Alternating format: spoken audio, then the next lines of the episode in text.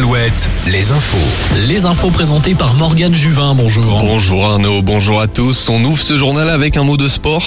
Départ à l'instant du Grand Prix d'Australie en Formule 1. Hier, le double champion du monde en titre, Max Verstappen, a réalisé le meilleur chrono.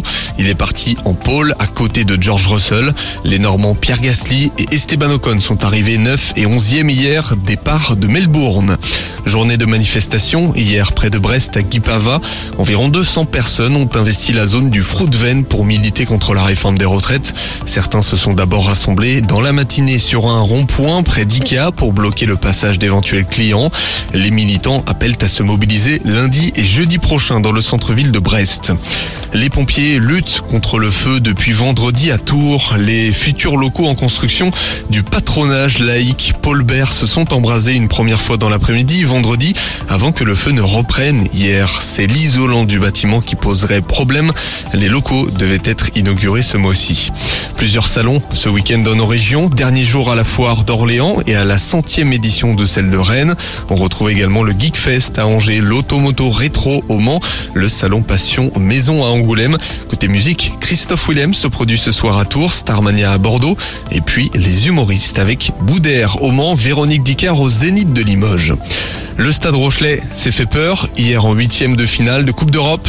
Les rugbymen ont battu les Anglais de Gloucester 29-26. Une victoire notamment grâce à un essai de l'ailier Teddy Thomas dans les dernières minutes. On l'écoute après la rencontre au micro de France Télévisions. C'est bien, on gagne, mais euh, ce qu'on a mis euh, aujourd'hui, c'est pas satisfaisant, c'est pas digne d'un d'un champion d'Europe. Encaisser euh, trois essais, il me semble, euh, à domicile, c'est vraiment euh, pas ce qu'on s'était fixé durant la semaine. Donc oui, c'est bien, on a gagné, on passe une marche supplémentaire, mais il va falloir vraiment être vigilant pour le week-end prochain. Donc voilà, c'est bien, on travaille dur pour gagner, quelle que soit la manière, c'est une certitude. Mais quand on est perfectionniste, il faut aussi être réaliste. Et là, ce soir, ça a vraiment été euh, un mauvais match. Les mots de Teddy Thomas, ailier du Stade Rochelet. Les Rochelais qui affronteront samedi prochain le vainqueur du huitième de finale entre les Saracens et les Ospreys.